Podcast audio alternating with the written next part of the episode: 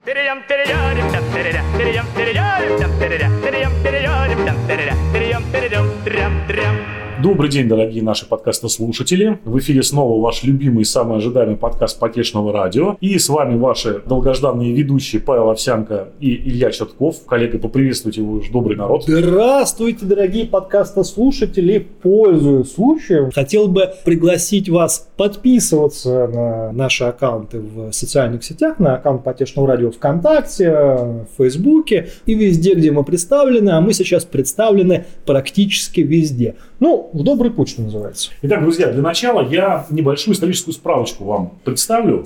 Собственно говоря, программа импортозамещения в России возникла в 2014 году в связи со всеми известными событиями, когда мы вернули Крым, и западные наши партнеры обложили нас со всех сторон и по поставкам оборудования, и по финансовым вопросам и так далее. Цель была благородна, да, снизить зависимость нашей экономики в целом от технологий и оборудования с Запада. При этом планировалось, что в лесопромышленном комплексе уровень закупок у нас за рубежом снизится до 49%, в нефтегазовом машиностроении до 55%, в автомобилестроении до 7%, в станокостроении до 75%, в медицине до 33%, в легкой промышленности до 44. Я сейчас не буду, мы в процессе поговорим вообще, откуда эти цифры взялись, почему именно они. Определенных успехов, надо признаться, да, к концу 2020 года мы можем сказать, что добилось наше так сказать, государство в этом вопросе. 60% комплектующих для иностранных автомобильных брендов, которые у нас производятся в стране, производит сейчас российская промышленность. Планировалось 93, делаем 60. Нефтегазовое машиностроение по-прежнему на 71% зависит от импорта,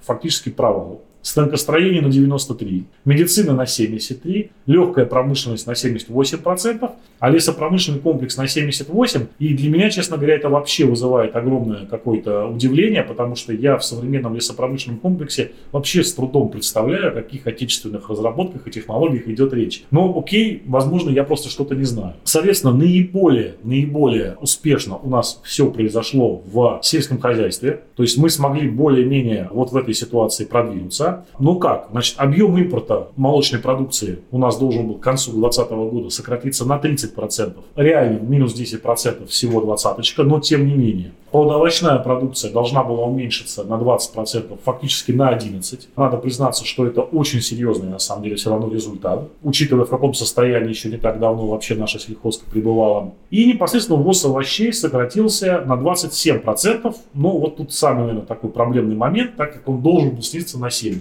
И я, дорогой мой коллега, хочу у тебя спросить, а скажи-ка мне, пожалуйста, а ты вообще понимаешь вот эти проценты, они откуда взялись? Какая методика была? Кто это придумал? Это пальцем из носа выковырено, э, вилами по воде? Или что это такое? Или это какая-то математика серьезная? Не удивлюсь, что на самом деле серьезная математика за этими процентами стоит. Вполне возможно, что там все-таки детализировано на, на предмет того, какие элементы, какие компоненты, какие части производства, какую процентовку в какой отрасли составляют. Ну, допустим, решили, что для автомобильной промышленности, например, производство всяких там ковриков, обивки салона и всего прочего должно быть локализовано там на 100%. Производство двигателя, например, на 50%. По лесной промышленности, например, там какие-нибудь деревообрабатывающие станки это одно, а какие-нибудь там харвестеры для работы с лесом на месте это другое. Так вот, Здесь надо посмотреть вообще на саму суть этого импортозамещения как идеи. Потому что если мы рассмотрим импортозамещение как феномен, выяснится такая интересная штука. Ведь это изобретение, неологизм последних 10 лет. И э, если брать и Российскую империю, и Советский Союз, это были страны, которые вполне себе были интегрированы, и тут поклонники Советского Союза удивятся, в мировую экономику. Потому что если мы посмотрим, например, на знаковые ключи ключевые советские заводы, то там везде есть иностранные технологии, иностранные процедуры, иностранные инженеры, а порой это на самом деле целиком а, иностранный завод, сделанный изначально где-нибудь в Штатах или в Италии, разобранный на части, привезенный сюда и под руководством иностранных инженеров здесь в чистом поле собранный.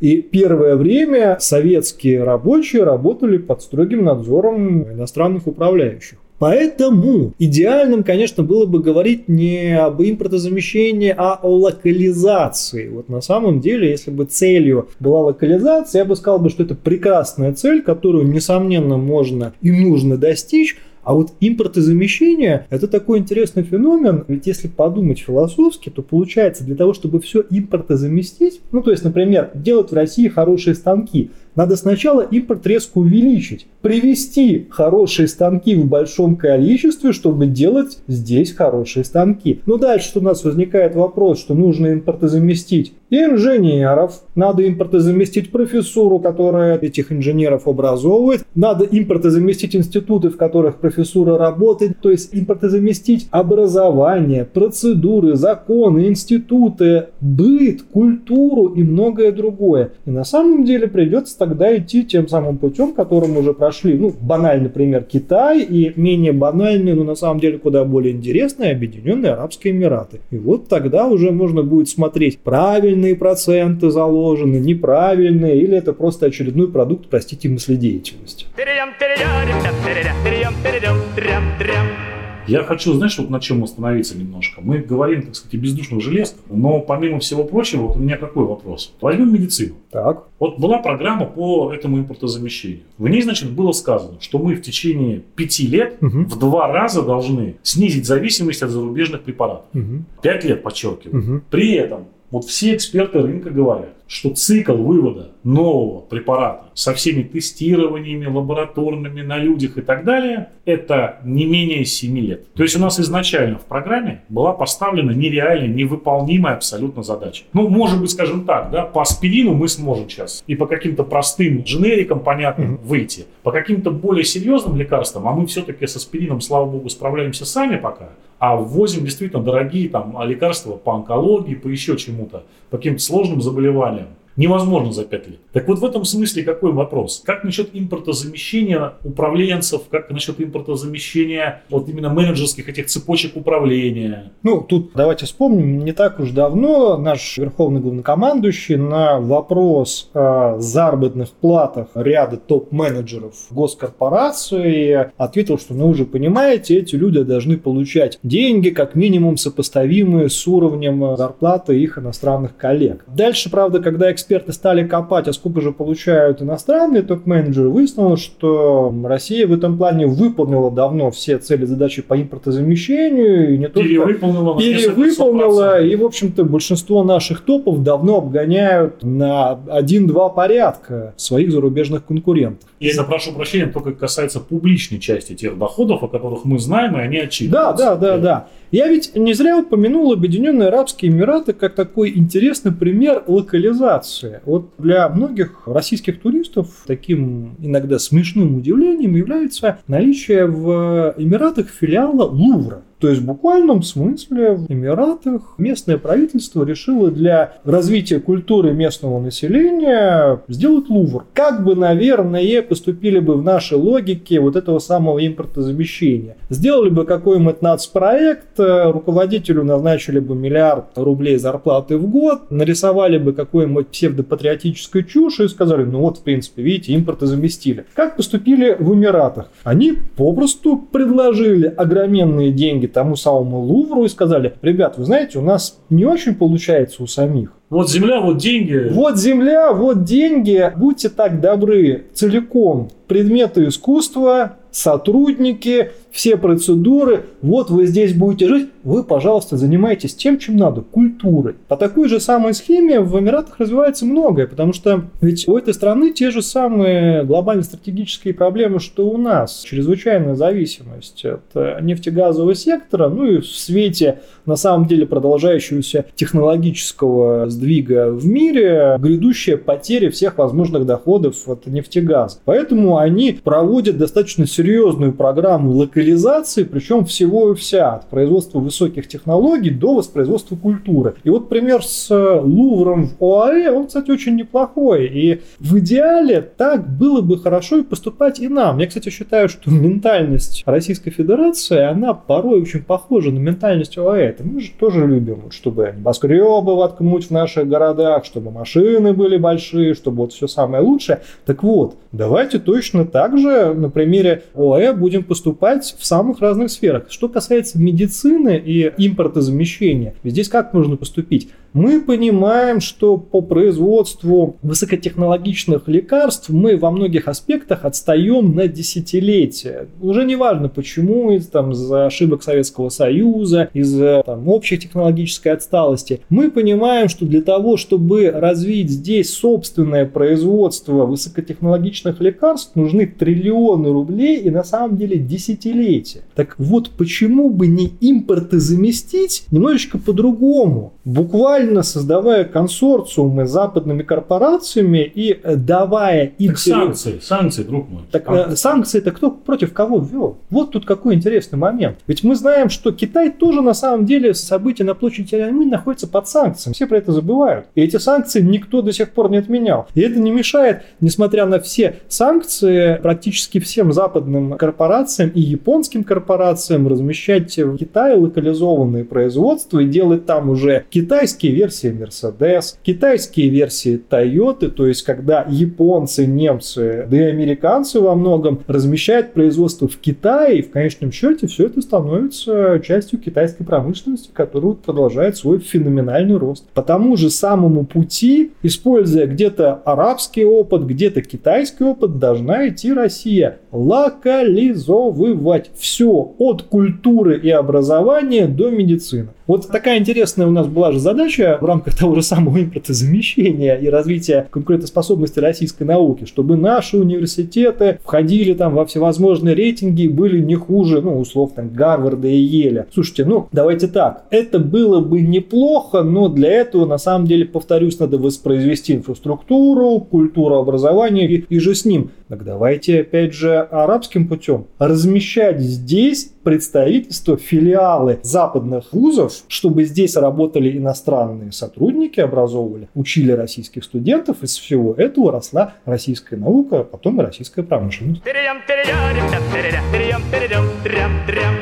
Ну, это интересный момент, но вот скажи, пожалуйста, есть такая история, как международное разделение труда, угу. да, которая, грубо говоря, можно сказать так. Ну, каждый вот что умеет, тот и делает. В России вот так в целиком только какие-то короткие периоды удавалось создать такую, знаешь, вот всеобъемлющую большую экономику, которая могла отвечать, наверное, на все вызовы без помощи каких-то западных, восточных... Такая максимальная авторкия. Максимальная да. авторкия, но... На, на импортных станках. В эти, в эти моменты жизнь нашего народа, она, в общем, общем, не большой радостью не, Это да. не отличалась. Может быть, ну его. Ну что мы боремся-то с, э, так сказать, с течением, да, с дождем, снегом и ветром и солнечным светом? У нас сейчас нет возможности производить качественные автомобили. Ну давайте их возить. Нет у нас сейчас возможности делать качественные станки, не говоря уже, например, о таком, как 3D-принтеры. Ну окей, ничего страшного, давайте их ввозить, да, и здесь с ними, как говорится, заниматься, производить что-то, что нужно нам, но на импортном оборудовании. Процитирую русского классика. Чтобы что-то купить, надо что-то продать.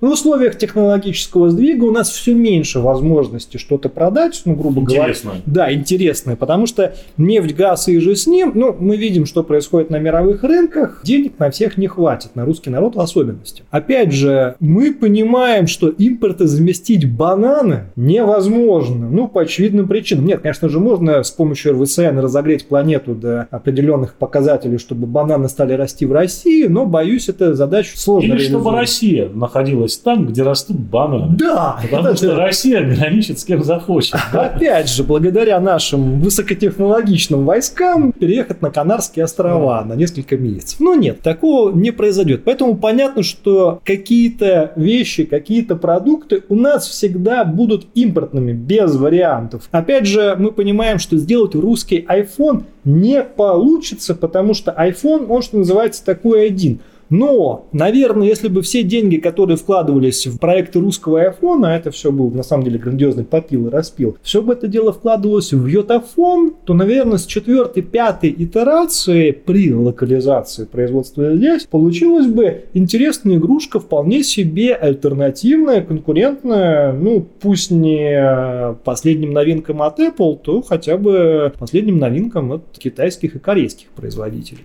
Понимаешь, вот, кстати, интересная история. Даже mm-hmm. ты, я сейчас, сейчас тебя немножко поймаю на mm-hmm. этом, да? Неоднократно ты уже говорил о том, что даже если мы все идеально с импортозамещением mm-hmm. сделаем, то мы, скорее всего, будем конкурировать с корейцами и китайцами. А так а что в этом плохого? У нас почему-то в России... А такое... чем нам с Америкой не поконкурировать? Ну, Очень любят у нас в публичном поле постоянно с Америкой тягаться. Э, Давайте рассмотрим вопрос тягаться с Америкой элементарно с точки зрения макропоказателей. Американский рынок – это сколько сейчас? По-моему, 350 миллионов непосредственно потребителей на месте. У них там население там 320-350 миллионов человек, что-то такое. Ну и опять же, абсолютное доминирование в Северной и Южной Америке, поэтому мы понимаем, что к 300-350 миллионам североамериканцев надо добавить 328 миллионов. ну, 328 миллионов, это А опять же без учета огромного количества нелегалов, мигрантов и же с ним. Опять же, если мы сюда добавить Латинскую Америку, то мы понимаем, что американский рынок суммарно это под миллиард человек. Так вот, компания, действующая на рынке в миллиард человек в условиях благоволения к ней со стороны государства,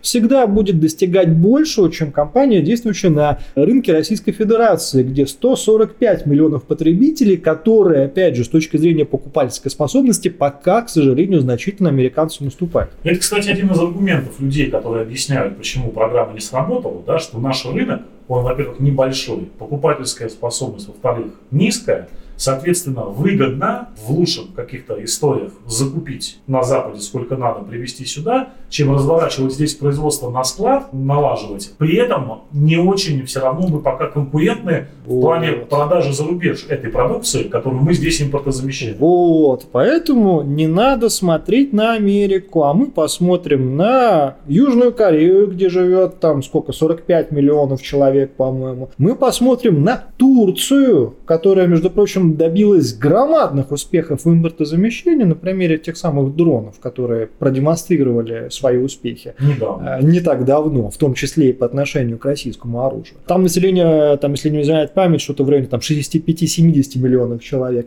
Надо посмотреть на те самые Арабские Эмираты, которые неплохо разворачивают программы по импортозамещению локализации с населением вместе с гастарбайтерами, мигрантами, там порядка 10 миллионов. Просто напомню нашим Да. слушателям, что у нас 65% нашего вывоза из страны, ну, экспорта, да, собственно говоря, это 65% приходится на отрасль минералов, ну, то есть нефть, газ и все такое. Все разные И десяточка на металлы. Да, вот 75% это чисто сырьевуха необработанная. А остальные по 5-6% приблизительно это машины, химия, сельхозпродукция, деревообработка и бумага. Мгм. Вот, это надо тоже ни- никаких не давать себе, ну, условно говоря, иллюзий, да, деревообработка это просто на 6 метров попиленные стволы, да, как бы хлысты. Да, да, да. В вагонах. Там никакой особо серьезной, мощной деревообработки не происходит. Вот, поэтому, э, что называется, вековая мечта советских людей догнать и перегнать Америку, мы давайте ее отложим в долгий ящик. Давайте на самом деле э, будем реалистами. Было бы невероятно круто, если бы Россия достигла бы таких же успехов в развитии промышленности, в развитии высоких технологий, как Южная Корея. Было бы невероятно круто, если бы Россия достигла таких же успехов в локализации стратегически значимых проектов, как Арабские Эмираты. Было бы невероятно круто, если бы Россия могла бы демонстрировать такие же успехи в высоких технологиях, как Турция. Ты дай какие-то, так сказать, рекомендации Урби и Торби. А да? вот я как раз и хотел перейти от, э, что называется, философских рассуждений «давайте жить хорошо» к э, рассуждениям «как действительно жить хорошо». Вот у нас есть, например, знаменитый в узких кругах, да и не только, сыровар э, Олег Сирота, Да. э, про которого много где было написано статей, там, причем как раз именно ернических, там, обзывали его и пармезаном Новороссии, и утверждали, что производство сыров в Истринском районе несет какую-то геополитическую миссию и прочий бред лет. Хотя на самом деле человек делает просто хорошее дело, пытается делать в России хороший сыр. Начнем с того, что человек делает дело в России. Да, человек, человек делает дело, а вот его там личные политические, религиозные и прочие стремления, это вообще дело на самом деле десятое. Так вот, о чем все время говорит господин Сирота? Очень плохо у нас с технологиями, то есть буквально не хватает тех или иных машин для производства хорошего сыра. А производство сыра на самом деле это тоже достаточно технологичная история. И во-вторых, не хватает хорошего молока. Здесь покупает бах, плохим становится. Здесь покупает еще что-то плохое. Так вот, на самом деле, хорошим проектом был бы не русский iPhone, а русский сыр. Причем буквально надо было идти путем того же самого Мираторга, который привозил сюда стадо, привозил ковбоев, привозил процедуры, привозил станки и все прочее. И на самом деле делать теперь неплохие стейки там, и как это делает Beef и все остальные. Вот также должен был быть национальный проект «Русский сыр». Только не в классическом подходе, когда у нас берут очередного мыследеятеля, дают ему зарплату миллиард рублей в год, и он там э, ковыряет пальцем в носу и проценты. Государственную корпорацию. Да, госкорпорации и все прочее. Нет, проект «Русский сыр» должен быть реализован очень просто. Надо брать действующие предприятия на рынке, буквально всерьез спрашивать, ребята, что вам не хватает для жизни? Сколько вам надо?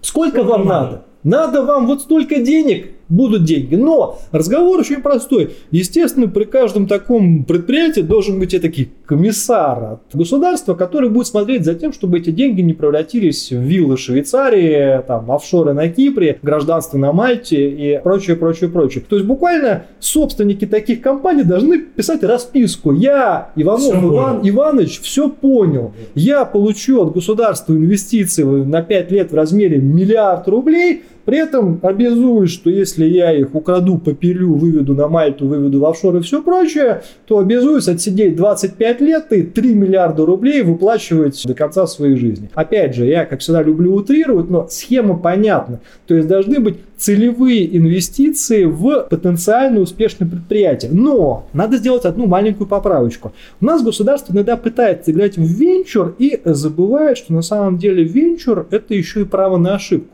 Ведь у нас почему на самом деле венчурная история не развивается? Потому что дают кому-то миллиард рублей, а проект ну, не пошел. Ну, самые разные факторы могут быть. Дело. Возбуждается уголовное дело, потому что мы вам дали миллиард, где миллиард? Так вот, естественно, вот таких историй быть не должно. Здесь должно быть здравое рассуждение, что мы миллиард да вложили... вообще государство заниматься венчурными инвестициями. Давай уж с этого начнем. Нет, ну оно, естественно, должно, но оно должно на самом деле понимать, что венчурные инвестиции не всегда дают отдачу. Оно должно давать миллиард, и оно должно следить за тем, чтобы этот миллиард не был разграблен. Но если этот миллиард не принес потом какой-то суперприбыли, да, это бизнес. В конце концов, может выясниться спустя некоторое время, что русский пармезан, он все равно будет по ряду определенных причин все равно дороже итальянского пармезана. Но это не должен быть повод для уголовного дела. Еще какой интересный момент. Я категорически против запрета на ввоз в Россию чего угодно угодно. В Россию нужно ввозить все, что хочет потребитель. Сыр – сыр. Автомобиль – автомобили. Медицина – да вообще все, что угодно. Другое дело, что государство имеет право и должно это регулировать с помощью акцизов и пошлин. Причем тут еще какая должна быть интересная история. Пусть, да, сюда ввозят сыр, но на него должна быть наценка такая, чтобы, в принципе, было выгоднее покупать российский сыр. И более того, государство должно буквально выступать инициатором совместных проектов, то есть приглашать сюда швейцарских, итальянских сыроваров. Причем примеры, кстати, есть частные. У нас э, в Тверской области есть сыроварни э, и фермы, которые итальянцы держат, которые переехали сюда. У нас там в Сибири есть немцы, швейцарцы, американцы, которые сельским хозяйством здесь в России занимаются. Так вот, государство должно заниматься тем, что выискивать такие компании, которые придут сюда и производство в России развернут. Ну, это дело на самом деле в свое время матушка Екатерина. Все Петр уже. Алексеевич, Иван Третий. Иван, да, все придумано. И вот какой момент. Мы видим, например, что среди российской элиты крайне популярны автомобили марки Porsche прекрасные автомобили, очень хорошие, очень эффективные. Но вот тут надо постановить, что, господа, а до того момента, пока в России не появится локализованное производство Porsche с уровнем локализации 80%, минимальный акциз на ввоз автомобилей марки Porsche в Россию составляет 10 миллионов рублей. Годовой транспортный налог на импортированный автомобиль марки Porsche должен составлять минимум 5 миллионов рублей. И неважно, будь то лизинг или что угодно. Вот тогда на самом деле у нас начнется реальный сильное шевеление. Ну, я понимаю, что сейчас все потенциальные спонсоры нашего канала писали сразу после этого заявления. Но ты знаешь, я что хочу тебе сказать. Вот мне почему-то кажется, почему я не очень верю в такие меры, потому что я приблизительно представляю, кто ездит на Porsche у нас в стране. И вот как в анекдоте, папа, ты будешь меньше пить, нет, дети, вы будете меньше есть. Просто как бы, ну, будут чуть больше из бюджета доставать, класть свои карманы, учитывая вот эти цены.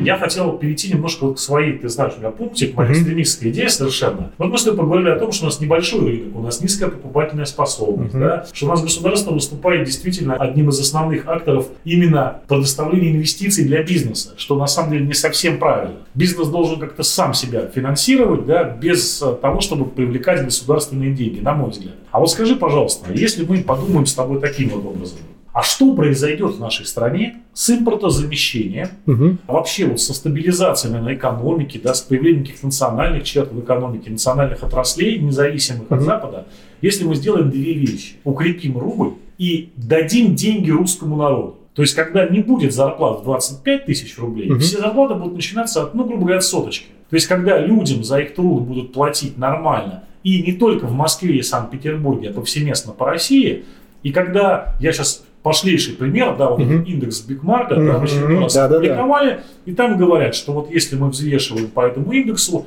доллар должен стоить 28 рублей. Ну там даже, по-моему, 24,9. Ну, в общем, да, могу ошибаться, да, ну, короче говоря, в разы меньше. Да, Рубль в три раза дороже должен быть, да.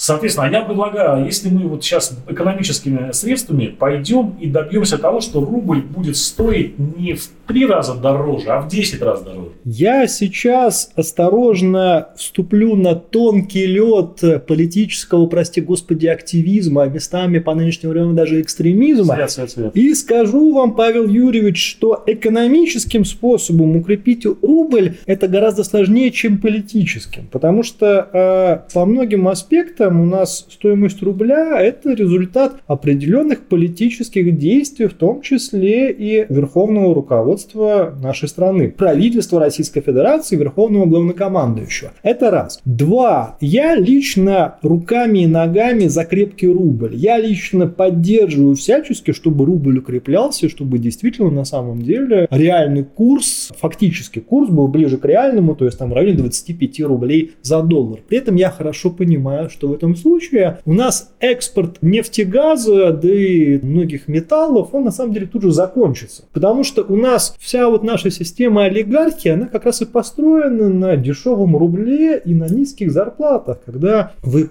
только не подумайте, что я, прости господи, левак, но я вам скажу, что за счет эксплуатации русского рабочего за счет приведения в его кабальное положение путем вот этих самых низких зарплат у нас э, олигархия добивается своих сверхкапиталов. А вот если бы рубль был в районе 25 рублей за доллар, если бы профсоюзная система и государство строго следило за тем, чтобы средняя зарплата у русского рабочего там была в районе там, 60-80 тысяч вот таких крепких рублей, то понятно, что тогда у нас э, большая часть экспорта тут же прекратится. Но при этом будет, я уверен, такой интересный момент, когда резко вырастет импорт, потому что э, как раз именно русская промышленность тогда сможет закупать кучу оборудования, чтобы выполнить то самое импортозамещение. Но тут мы с вами понимаем, что в этом случае этого не произойдет, потому что это тогда означает фактическую смену экономической элиты. У нас те люди, которые... Я, даже... я просто опять же к цифрам да, напомню о том, да. что у нас 75% экспорта это сырье, и чем дешевле рубль, как вот наши министры очень любят говорить, что чем дешевле рубль, тем выгоднее экспортировать продукции наших предприятий. Ну, нефтегаз, да, несомненно. Ну, вот это как бы получается, что выгоднее подешевле выкачивать из нашей страны сырье, да, потому да. что в России всего 2% предприятий не от э, сырьевого сектора что-то экспортируют. Против средних мировых показателей 10-15%. Да? У нас всего лишь 2% предприятий. Тут интересный такой момент. Ведь наше государство сейчас идет каким путем? Такую метафору своеобразную приведу. Вот человеку очень нужны деньги. Соответственно, у него есть первый способ. Получить образование, найти хорошую работу и через какое-то время деньги получать. И у него есть второй способ. Пойти сдавать кровь и сперму. Угу. Вот этим на самом деле наше государство и занимается. А потом в какой-то момент удивляется, что, блин, как-то кровь-то у нас принимать уже больше не хотят, потому что, во-первых, больше нету. Крови много, раз. А во-вторых, вы знаете, у сильно пьющих людей как-то кровь-то никому особо не интересна. Спасибо, не нуждаемся. Я вот скажи, пожалуйста, у нас принято, опять же, условно говоря, отрасли нефтегазовое машиностроение, угу станкостроение, медицина, лес и так далее. А что бы ты вот по импорту замещал? Вот тебе как кажется, что намного важнее может быть? Или ты согласен с этим списком? Я просто смотрю вот станкостроение, да, я смотрю на машиностроения, условно говоря. Я понимаю, что мы сейчас пытаемся заместить прошлый технологический уклад. Угу. То есть у нас сейчас да, на подходе шестой технологический уклад. Угу. Мы пытаемся в лучшем случае догнать пятый, в который мы вот в 90-е годы не попали да, там, в связи с определенными событиями в нашей стране. Никто не говорит о том, что импортозамещать, возить сюда 3D-принтеры различные. При этом, вот если так пробежаться даже просто по верхам, и можно обнаружить удивительные вещи, которые сейчас происходят в мире 3D-печати, с участием русских людей, но исключительно uh-huh. за рубежом, исключительно за рубежом, uh-huh. но там революционные вещи происходят. Из крови людей 3D-принтеры печатают заплатки для коронарного шунтирования. Из твоей же крови тебе сделают да, заплатку да, для да, твоего да, сердца. Да.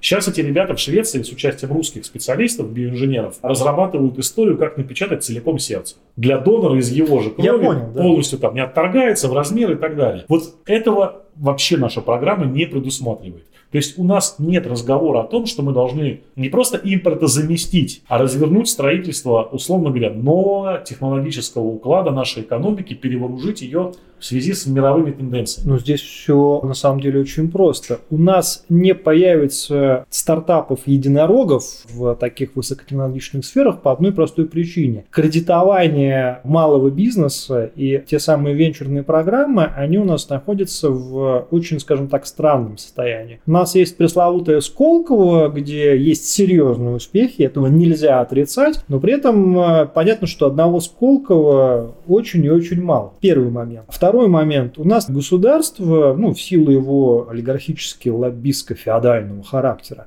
во многом, естественно, преследует интересы крупных капиталистов. Понятно, что, например, той же самой строительной сфере ей нет смысла что-либо тут импортозамещать, ей как раз выгодно издержки снижать, завозя гастарбайтеров чуть ли не самолетами, и строя, простите за выражение, говнодома из говна и палок, в которых в принципе, жить невозможно. При этом мы видим, что в ближайшие десятилетия, скорее всего, строительная сфера во многих странах будет роботизирована, потому что мы видим уже первые примеры роботов вкладчиков ну, кирпичей, да, да. мы видим уже программы выращивания домов на строительных 3D-принтерах с нуля и так далее. То есть, конечно же, должны быть прорывные истории, государство должно постановить. Вот вы знаете, дорогие строители, к 2028 году столько-то процентов многоэтажного жилья должно собираться с помощью э, роботизированной техники. А количество там, гастарбайтеров на всю отрасль должно быть там, не больше там, стольких-то сотен тысяч человек. Все, точка. И дальше за этими пунктами следить. Но я повторюсь, импортозамещать и локализовывать надо не сколько технологии, сколько процедуры. И, конечно же, в первую очередь менять мышление. Но так как мы с вами понимаем, что у нас зачастую на всякие прорывные проекты ставят на самом деле людей по принципу здесь он чей-то племянник, тут он чей-то тесть, здесь просто хорошая девушка с красивыми губами. Вот и все, отсюда результат. А вокруг всего этого дела бегают разнообразные мыследеятели, которые пытаются семилетний цикл э, производства новых лекарств вложить в пятилетнюю программу импортозамещения. Мне кажется, проблема-то развития технологий и новых производств у нас не столько в венчуре, не столько в недостатке инвестиций и так далее, сколько, в принципе, в организации экономической политики в стране. Угу. Да, да и вообще. Да и вообще. Да. Да, за этой вот, так сказать, формулировкой мы, наверное, додумаете все сами. Я уверен, что вы понимаете, о чем идет речь. Я хотел бы тебя вот еще к чему подвести по поводу этого импортозамещения. Осторожный вопрос, угу. вот, но я прошу у него смелый ответ. Так. Не ли у тебя такое впечатление, что мы сейчас находимся, ну, вот если такую аналогию брать историческую в эпоху до Петровскую немножко. Я уж не говорю о наших внешних границах, mm-hmm. да, я приму просто исключительно вот такой смысловой акцент. Не кажется ли тебе, что наша экономика развивалась долгие годы, причем я даже не беру сейчас советский строй, поскольку mm-hmm. это отдельная вообще история, что там было от экономики, что там было от госрегулирования и как там все считалось, это не всегда можно объяснить, так сказать, исходя из mm-hmm. работающих экономических каких-то схем и концепций. Сейчас, последние 30 лет, то, что называется новой России, да, в больших да, кавычках, не привело ли нас это к тому, что нам в некой ближайшей перспективе, которую я осторожно оформлю там 2036 годом, понятно mm-hmm. почему, да, мы окажемся, продолжая вот эту политику в тех же рамках, с теми же смысловыми нагрузками, не окажется ли так, что нам придется проводить петровские реформы по новой? В экономике, в политике, в организации общества, но может быть чуть менее кроваво, но вместе с тем очень болезненно. Не ведем ли мы себя к новым революционным потрясениям в стране, которые могут очень негативно сказаться Это на обществе? очень соблазнительная гипотеза, Павел Юрьевич. Более того, конечно же, множество факторов. Это конфигурации границ России до определенных аналогий с э, такими институтами, как кормление, как э, боярство. Очень много аналогий, которые позволяют нам говорить, что мы сейчас в такую допетровскую эпоху находимся, и вот нам нужен Петр Алексеевич, который построит новый парадиз и проведет коренные реформы. Но, опять же, не будем забывать, что сам образ петровских реформ, он все-таки во многом сконструирован уже историками последующих эпох. И как оно там было на самом деле, мнения разнятся. Кто-то говорит о чуть ли не многомиллионных потерях населения, кто-то наоборот о невероятном торжестве и политике и экономике. Не знаю. Более того, могу сказать, что аналогии в истории можно найти множество кто-то скажет, что мы сейчас в ситуации, как вот Франция в эпоху Четвертой Республики. Сейчас нам чуть-чуть подкорректируют политические институты, ну, собственно говоря, как это сейчас происходит. И, в общем-то, будет неплохой такой экономический рост. Кто-то говорит, что мы на пороге левого поворота. Э, кто-то считает, что, в общем-то, Россия вообще находится на самом краю, а дальше уже построссийские государства будут как-то жить, выживать. Угу. Честно говоря, мне кажется, что все аналогии ретроспективные, базирующиеся на прошлом, они не совсем уместны в современной ситуации, потому что, казалось бы, легко верить в скорый приход нового Петра Первого, который буквально за волосы введет нас в число блестящих мировых держав, но не стоит забывать, что при Петре Первом, например, количество блестящих держав, оно вообще было несколько меньше, и оно было совсем другим. Мы уже живем в ту эпоху, когда уже есть США, когда уже есть без пафоса скажу, великий Китай, просто по ряду показателей, и мы видим, что уже есть практически миллиардная черная Африка. И вот здесь, в 2036 году, неважно, что там произойдет, России будет очень сложно по тем причинам, с которыми Петр Алексеевич, мне кажется, никак бы не справился. Потому что если бы Петр Алексеевич понимал, что у него на одной границе турки с невероятными достижениями в беспилотниках, на другой границе Китай, где, по сути дела, скоро будет править искусственный интеллект, а на западных границах у него не безвольная речь Посполита, а 600-миллионный Евросоюз с передовой промышленностью и передовой наукой, я думаю, что Петр Алексеевич в этой ситуации, даже не зная, как бы поступил. Поэтому все в наших руках. Более того, все и в руках наших уважаемых подкаста-слушателей. И на самом деле надо не только много думать, но еще и много делать, потому что импортозамещение, локализация – это еще и наша с вами собственная задача. Каждый из нас может что-то сделать хорошее для себя. А когда делаешь что-то хорошее для себя, ну, потом окажется хорошим для многих других. Так вижу. На этой манифестации, не побоюсь этого слова, друзья мои, мы заканчиваем наш сегодняшний выпуск, посвященный проблеме импортозамещения. Благодарим вас за то, что вы были с нами. Напоминаю, подписывайтесь на нас везде, где мы есть, а есть мы везде. До новых встреч. С вами были Илья Чертков и Павел Овсянко. До свидания, друзья. Спасибо.